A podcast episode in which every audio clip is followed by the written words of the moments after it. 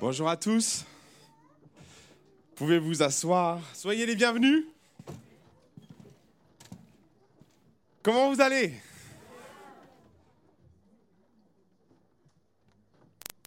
Je suis très heureux de vous accueillir dans ce lieu ce matin pour un temps un peu particulier autour de Noël. Et c'est vrai que quand on parle de Noël, ça évoque plein de choses, et peut-être surtout pour les enfants, puisque ils sont où les enfants? Quand on parle de Noël, ça vous fait penser à quoi les enfants? Waouh, toi t'es trop fort Au cadeau. Il y en a un qui est assis sur Jésus, il y en a un qui a bien, bien appris la leçon, c'est très bien. Mais c'est vrai que de prime abord, quand on parle de, Noël, la première chose qui arrive à l'esprit de, des enfants, c'est les cadeaux. Euh, mais l'histoire première, Noël, est, dérivée de, mots latins qui, c'est natis deis, qui veut dire le jour de la naissance. Et natis deis fait référence à la naissance de Jésus. On connaît l'histoire euh, plus ou moins de cette naissance, puisque euh, bien souvent, quand on parle de la naissance de Jésus, on, la voit dans, la crèche. Euh, c'est une naissance assez extraordinaire, tout le monde va en convenir, extraordinaire parce que d'une part, c'est la naissance de Jésus sur terre, fils de Dieu, elle est exceptionnelle dans ce que Jésus était, mais elle est aussi exceptionnelle dans les événements qui ont participé à cette naissance. Et ce matin, moi, j'aimerais vous inviter à vivre cette aventure. J'aimerais vous inviter, je vais vous raconter euh, la véritable histoire de la naissance de Jésus, ou je vais dire presque. Parce que euh, si dans les faits nous avons essayé de respecter les choses, nous l'avons un peu modernisé. Le but étant de s'approprier un peu plus cette histoire. Parce que Bien souvent, quand on raconte une histoire, il y a ceux qui la vivent de l'extérieur, et puis il y a ceux qui vivent l'histoire de l'intérieur. Et vous conviendrez que si peut-être de l'extérieur, la naissance de Jésus est extraordinaire, et je ne reviendrai pas là-dessus, moi j'aimerais vous inviter à faire le voyage avec moi de l'intérieur et comprendre ce qui se passe dans cette histoire, vivre avec les personnes qui l'ont vécue pour comprendre euh, comment les gens l'ont vécu, comment Marie et Joseph l'ont vécu, comment nous devons peut-être appréhender cette histoire différemment. Alors ce matin, j'ai demandé aux enfants de me donner un coup de main. J'ai demandé aux enfants de m'aider à, vivre euh, ces moments particuliers, cette histoire particulière de la naissance de Jésus et je leur ai demandé de m'aider. Est-ce que vous voulez bien m'aider? Ah, je suis mal barré. Hein Il y a un syndicat? On me rassure. Alors ce matin, je vais inviter les enfants à, s'approcher j'aimerais vous décrire euh, la première scène de cette histoire. Parce que euh, quand euh, la naissance de Jésus prend part, quelques événements, quelques mois avant la naissance de Jésus, prend part un événement particulier de notre histoire, une fête. Et les enfants vont vivre cette fête. Et on va la vivre avec eux. Vous voulez bien? Est-ce que les enfants veulent aller à la fête? Bon, alors on peut vivre la fête? C'est des enfants, hein, on est d'accord.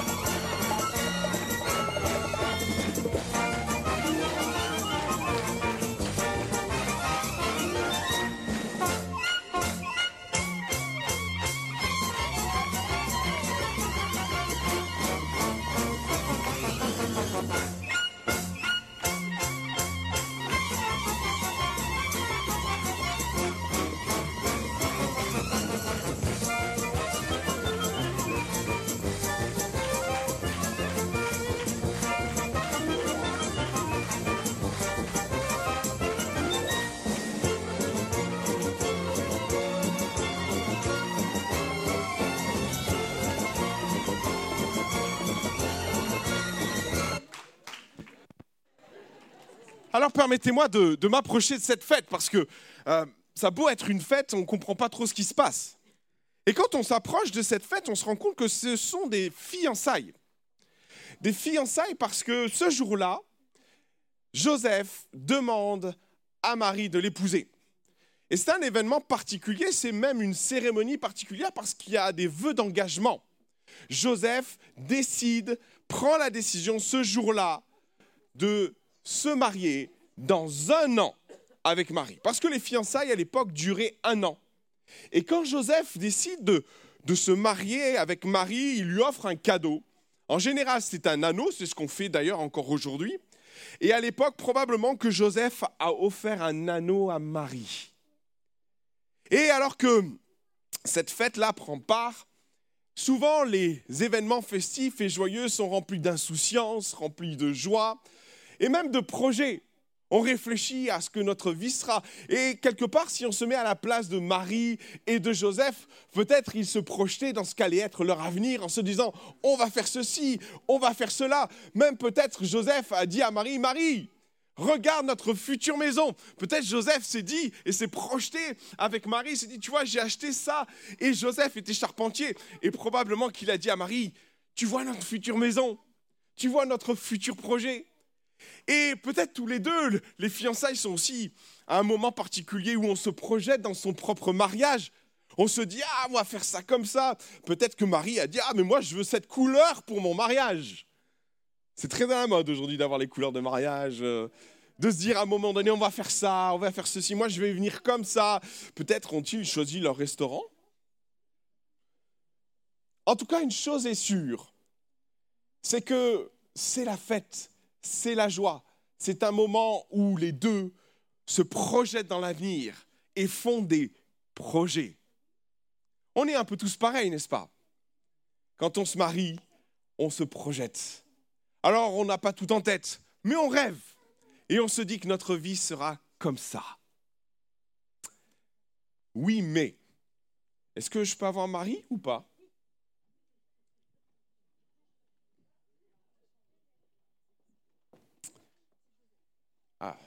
Voilà.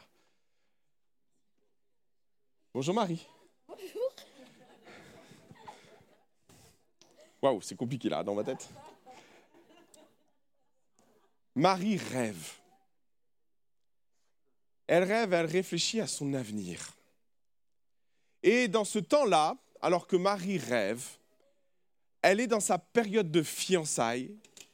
Et en général, pendant la période de fiançailles, c'est la partie où la future épouse prépare son trousseau. Alors le trousseau, c'est quelque chose de particulier. Oh Marie, t'es pas encore en voyage, hein Marie réfléchit à comment va être décorée sa maison. Le trousseau, c'est euh, la valise traditionnelle où la future épouse réfléchit à comment elle va décorer sa maison, les tissus qu'elle va prendre, la vaisselle, les, rideaux peut-être, on imagine, les serviettes, les tenues. Marie est dans cette projection et réfléchit à ce que sera son avenir. Elle a son bel anneau, elle a son cadeau. Et alors qu'elle rêve à ce que sera sa future vie, au projet de son mariage, il y a un ange qui va débarquer dans sa vie. Et cet ange, il est particulier parce qu'il s'appelle Gabriel. Et Gabriel, c'est pas ton vrai nom. Hein. Gabriel, c'est l'ange messager de Dieu. Gabriel se tient auprès de Dieu, est en face de Dieu. Et c'est ce que la Bible nous dit, que Gabriel va venir à la rencontre de Marie et va lui annoncer une nouvelle extraordinaire. Marie, il y a une grâce particulière, particulière qui t'a été donnée tu vas avoir un bébé. Et ce bébé est particulier parce que il n'est pas issu d'une union humaine, mais c'est le Saint-Esprit qui va venir sur toi, ce que la Bible dit, et tu vas tomber enceinte. Je vous avoue que Marie, sur le coup, s'est posé plein de questions. Mais comment c'est possible? Et l'ange va tout lui expliquer. Marie va être à la fois contente, parce que c'est une grâce particulière qui est faite, mais je vous avoue que ça suscitait plein d'interrogations dans la tête de Marie. Merci les enfants. Tu peux repartir avec ta valise. si nous comprenons que cet événement-là est une nouvelle extraordinaire, on n'imagine pas combien cette nouvelle va perturber la vie de Marie et la vie de Joseph. Marie va apprendre une nouvelle extraordinaire, certes, mais avoir un bébé en dehors du mariage à l'époque, c'était pas pensable. Même il y avait dans la tradition et dans ce qu'on explique, quand un bébé arrivait comme ça, on pouvait même lapider les femmes. C'était terrible.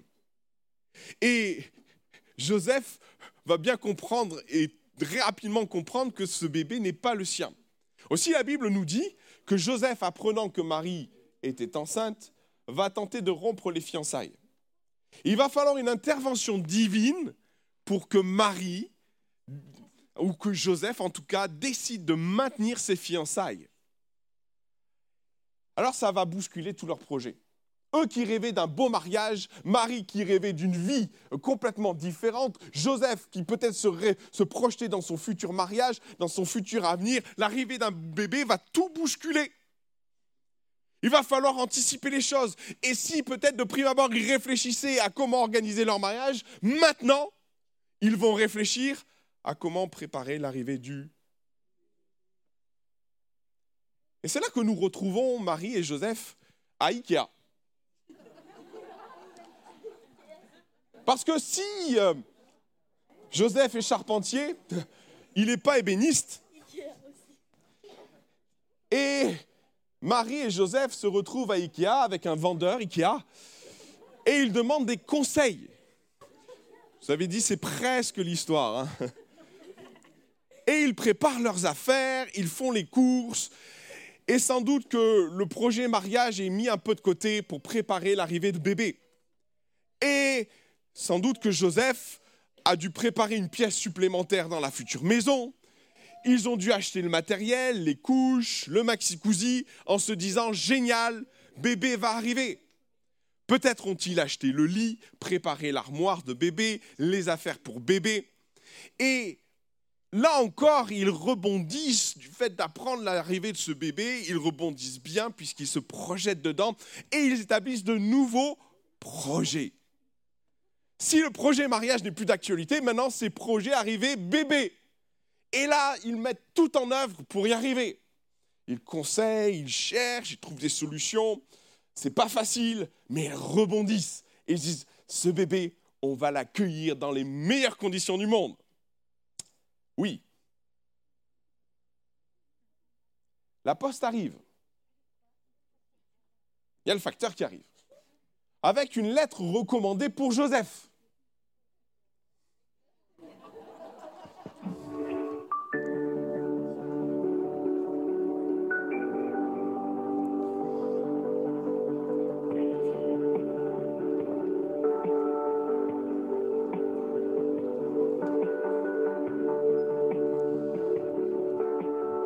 Prendre le temps de bien lire cette histoire.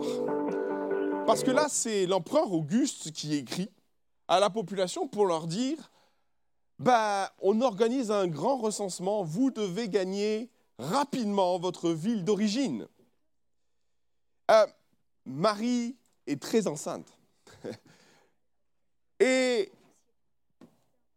quand Joseph reçoit cette nouvelle, c'est le projet bébé qui tombe à l'eau. Il faut bien comprendre que quand à un moment donné, ils décident de préparer l'arrivée de bébé, se dire que dans un espace très court, ils doivent partir rapidement à Bethléem alors qu'ils sont sur Nazareth, ils vont faire un départ précipité. Préparer la valise, prendre la voiture et partir rapidement sur Bethléem parce qu'ils doivent répondre aux exigences de l'empereur Auguste qui leur demande de se faire recenser. Et là, c'est vrai que quelque part, ça a dû faire mal au cœur de se dire Ah, on a préparé la chambre, on a tout fait pour que bébé arrive dans les meilleures conditions. Et là, à quelques jours de la naissance de notre bébé, entreprendre un long voyage, parce que c'était un long voyage fatigant, et comprenez que peut-être au départ, les choses semblaient faciles, Peut-être Joseph même a dit à Marie, t'inquiète pas, ça va bien se passer, on va partir, on va rouler, ça va être tranquille. On part de Nazareth Ça serait bien de lever le panneau. Vas-y, lève, lève. Au fur et à mesure des villes qu'ils traversent, alors qu'ils sont joyeux tous les deux, ils mettent la musique à fond. Au fur et à mesure des villes, ils se rendent compte de la difficulté. Parce que le recensement et amène la population à bouger. Les routes sont bouchées, il y a des travaux, la route est difficile, voire chaotique par moments. Et Marie, au fur et à mesure des routes et des chemins et des villes traversées, commence à, fatiguer. Vous savez, rien de mieux qu'une bonne mauvaise route pour qu'une maman accouche. Et alors qu'il traverse les différents chemins, vas-y ma puce, viens avec Emmaüs, viens. J'aime ces grands moments d'improvisation. Ils finissent à arriver à Bethléem. Et pour être très honnête, s'ils étaient joyeux au départ, l'ambiance s'est dégradée dans la voiture. Marie est fatiguée. Marie est épuisée. Le chemin et la route l'a cassée. Et alors qu'ils sont en train d'arriver à Nazareth, à Bethléem, pardon, sans doute que Marie a perdu les os.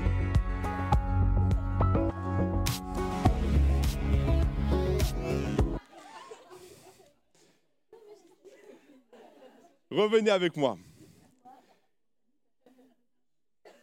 Et là se lance une grande course-poursuite pour Joseph.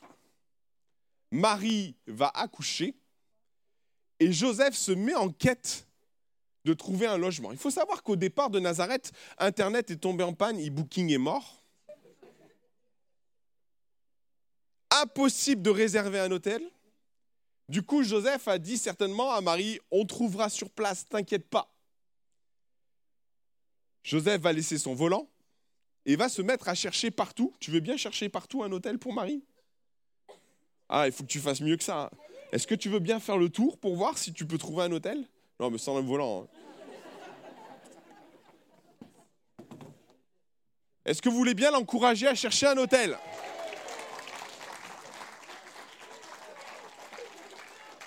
Et Joseph cherche, il cherche, il cherche. Marie n'en peut plus. Tu peux ne plus en pouvoir. Vas-y, refais. J'en ai marre C'est convaincant.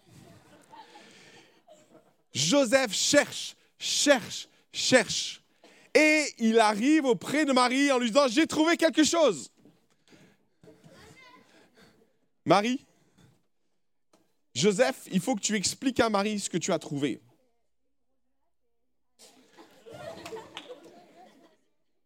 Alors que Marie s'attend à peut-être un hôtel, Joseph lui a trouvé une étable. Et vous savez, c'est quelque chose auquel il faut bien penser parce que quand on prépare l'arrivée de son enfant et qu'on est une maman, de manière générale, on essaie de prévoir le meilleur cadre possible. Je sais pas vous, maman, mais quand vous avez vu arriver votre enfant, rien n'est improvisé tout est calculé. Et là, Joseph débarque avec un projet particulier pour Marie. Ce ne sera pas une maternité, ce ne sera pas un hôtel, ce ne sera pas un lit douillet. C'est une étable. Et j'imagine Joseph dire à Marie, tu vas voir, c'est génial, le propriétaire a même changé la paille.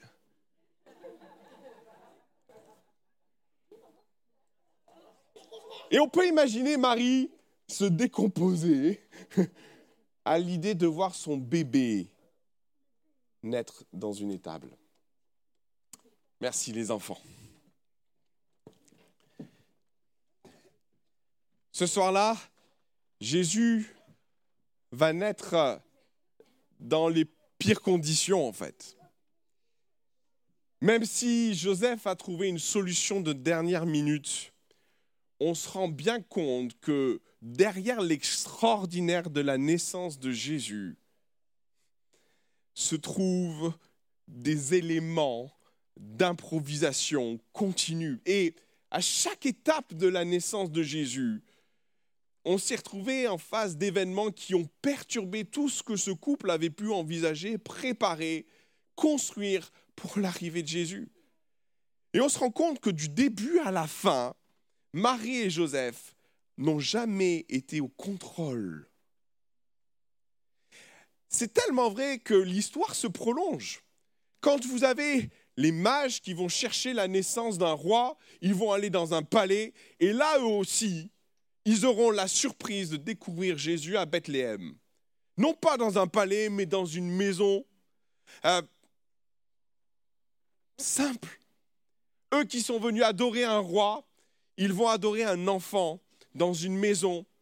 Et j'imagine la tête de ces mages qui, s'attendant à trouver un roi, vont trouver un enfant dans une maison simple, de personnes simples, et de se dire, mais quelle surprise de découvrir cet enfant-là. Je vais terminer mon histoire parce que l'histoire de Jésus ne se termine pas là. Il semble que euh, la famille, Joseph, Marie et bébé Jésus vont rester quelque temps encore à Bethléem jusqu'à ce qu'Hérode décide, et c'est ça aussi l'envers de l'histoire, de liquider tous les enfants. Alors, divinement averti, Joseph va décider de partir.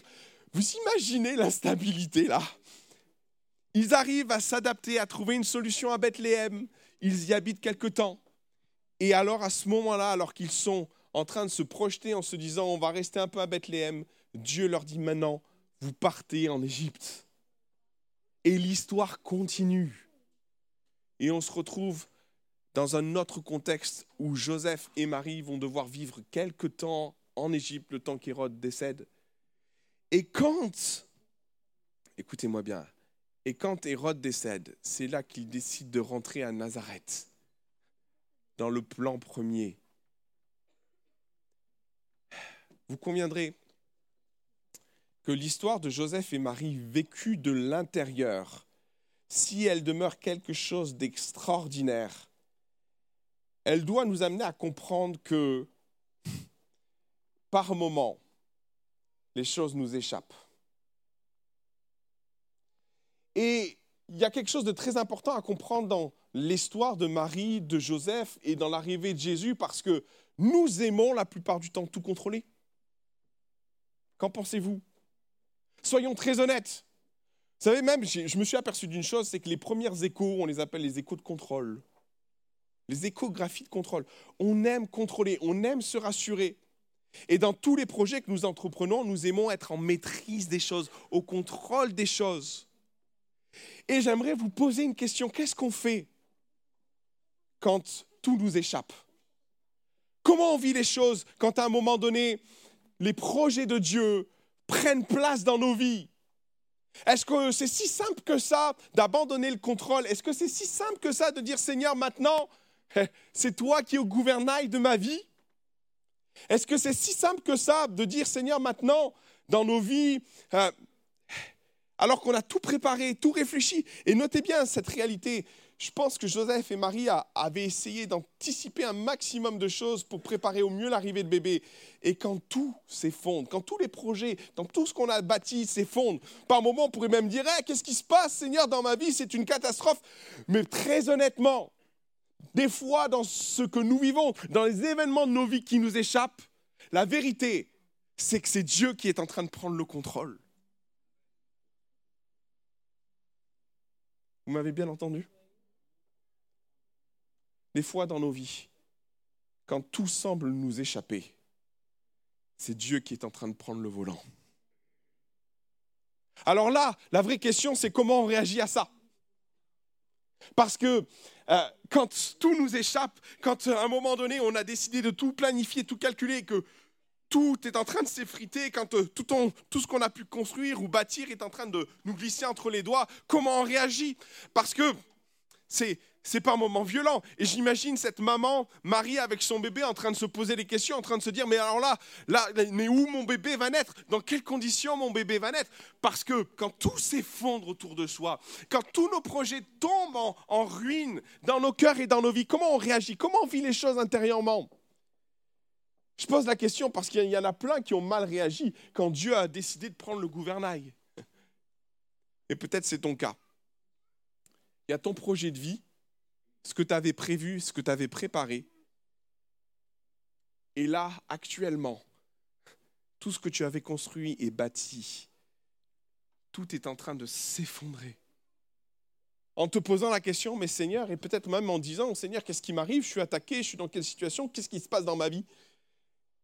Pour être très honnête, la seule réponse que je peux te donner, c'est que par moment, Dieu fait le choix de prendre le volant. Et par moment, Dieu ne nous demande pas l'autorisation. Le projet de Dieu, les projets de Dieu ne sont pas nos projets. Ce que Dieu décide de construire dans nos vies et faire dans nos vies, par moments, ça nous échappe. Et Dieu le fait pour notre bien. Et c'est ça qui nous dépasse. Parce que des fois, euh, quand les choses nous échappent, quand nous perdons le contrôle, on a l'impression que notre vie est en train de s'effondrer, alors que Dieu, écoutez-moi bien, est en train de préparer l'extraordinaire dans ta vie. Ça, c'est compliqué. Quand Dieu prend le contrôle pour amener dans nos vies l'extraordinaire. Parce qu'en effet, la naissance de Jésus est un événement extraordinaire. On va voir des anges, on va voir la manifestation de Dieu. Mais tout ça va se manifester dans la perte de contrôle. Et c'est ce moment de transition qui est compliqué à vivre, parce que quand les choses nous échappent, par moments, on peut même se rebeller contre Dieu, et puis on peut dire non, jamais ça se passera comme ça, c'est moi qui décide, je veux faire les choix. Et puis on peut, on peut rester très têtu par rapport à ça, se formaliser par rapport à ça, et dire à Dieu non, mais Seigneur, ça ne doit pas se passer comme ça. Ou alors tu peux décider de dire aujourd'hui, Seigneur, les choses m'échappent. C'est pas grave. C'est toi qui es en train de prendre le contrôle. Et lorsque Dieu prend le contrôle, il se prépare l'extraordinaire. Et mon ami, je voudrais juste encourager à, à penser que l'un des, des plus beaux cadeaux que Dieu puisse te faire, c'est de laisser Dieu prendre le contrôle dans ta vie. C'est de laisser Dieu et d'accepter que Dieu prenne le contrôle sur ce que tu vis et de dire Seigneur, je vais te faire confiance.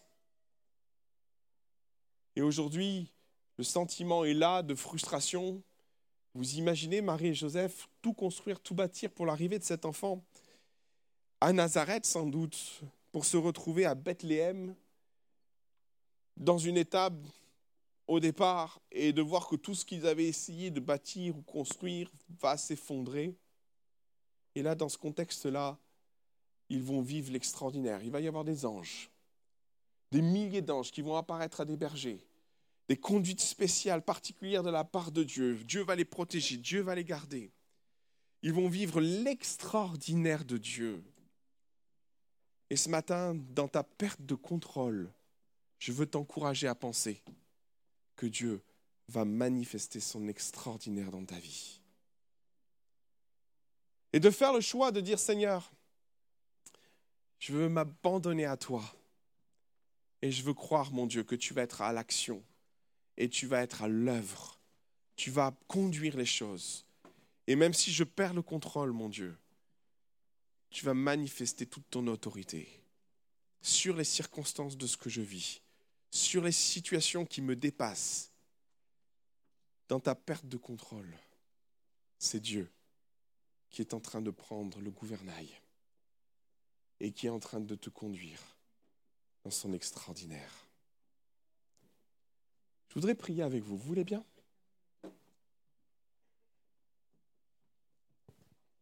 Et peut-être dans ce que tu vis ce matin, je voudrais t'encourager parce que par moments, lorsqu'on approche de ces périodes de fête, les choses ne se passent pas toujours comme on aimerait qu'elles se passent. Et euh, tu as le sentiment d'une perte de contrôle majeure dans ta vie, où tout ce que tu as pu construire, ou tout ce que tu as pu essayer de bâtir, s'est effondré. Et dans tous ces projets que tu as anticipés, les choses semblent t'échapper. J'aimerais te dire que bien souvent, c'est la marque d'un Dieu aimant qui veut te conduire dans son extraordinaire. Et là où tu sembles être déstabilisé, perdu, il y a cette œuvre du Saint-Esprit qui est en train d'opérer dans ton cœur et dans ta vie. Et Dieu veut agir d'une façon miraculeuse. Alors que tu es peut-être perdu, peut-être contrarié, peut-être frustré, Dieu est en train de te dire, j'ai pris le contrôle. Et ce n'est pas pour ton mal ou pour envisager les choses dans le pire, mais au contraire, c'est pour t'amener à vivre l'extraordinaire de ce que Dieu a préparé pour ta vie. Ce matin, je voudrais prier pour toi, mon ami, mon frère, ma sœur, et t'encourager et te dire que Dieu a pris simplement le contrôle. Et tu peux te rebeller contre ça, tu peux même lever le poing contre Dieu, tu peux, tu peux même prier dans, dans le sens de l'incompréhension et de dire à Dieu, mais pourquoi Seigneur mes projets se sont effondrés? J'aimerais t'apporter une partie de la réponse en te disant que Dieu a pris le contrôle pour t'amener à vivre son extraordinaire. J'aimerais t'encourager, mon frère, ma soeur, à, à accepter cette dimension de foi dans ton cœur et à dire, Seigneur Jésus, je te fais confiance. Je te fais confiance. Et si j'ai appris toute ma vie à contrôler les événements de ce que je vis aujourd'hui, dans ce que je ne maîtrise plus, j'accepte que tu prennes le gouvernail de ma vie et que tu me conduises à vivre l'extraordinaire en toi. Bénis tous ceux qui écoutent ce message, Seigneur. Et dans ce que les uns et les autres peuvent vivre, dans la perte de contrôle de ce que nous pouvons vivre, mon Jésus, je te prie de te montrer à l'œuvre et à l'action dans les cœurs et dans les vies de ces personnes. Au nom de Jésus.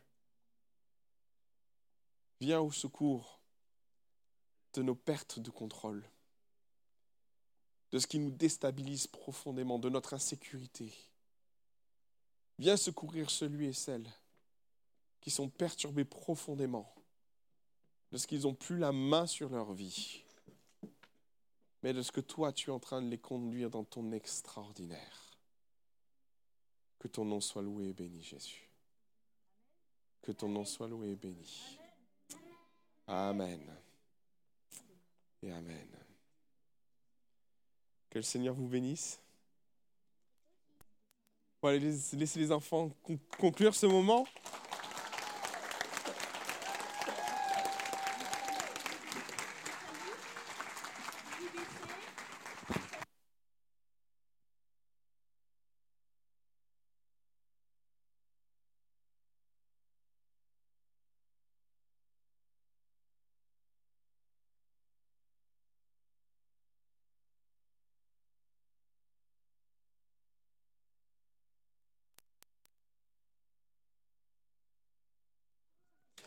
Merci aux enfants pour leur intervention, pour leur aide.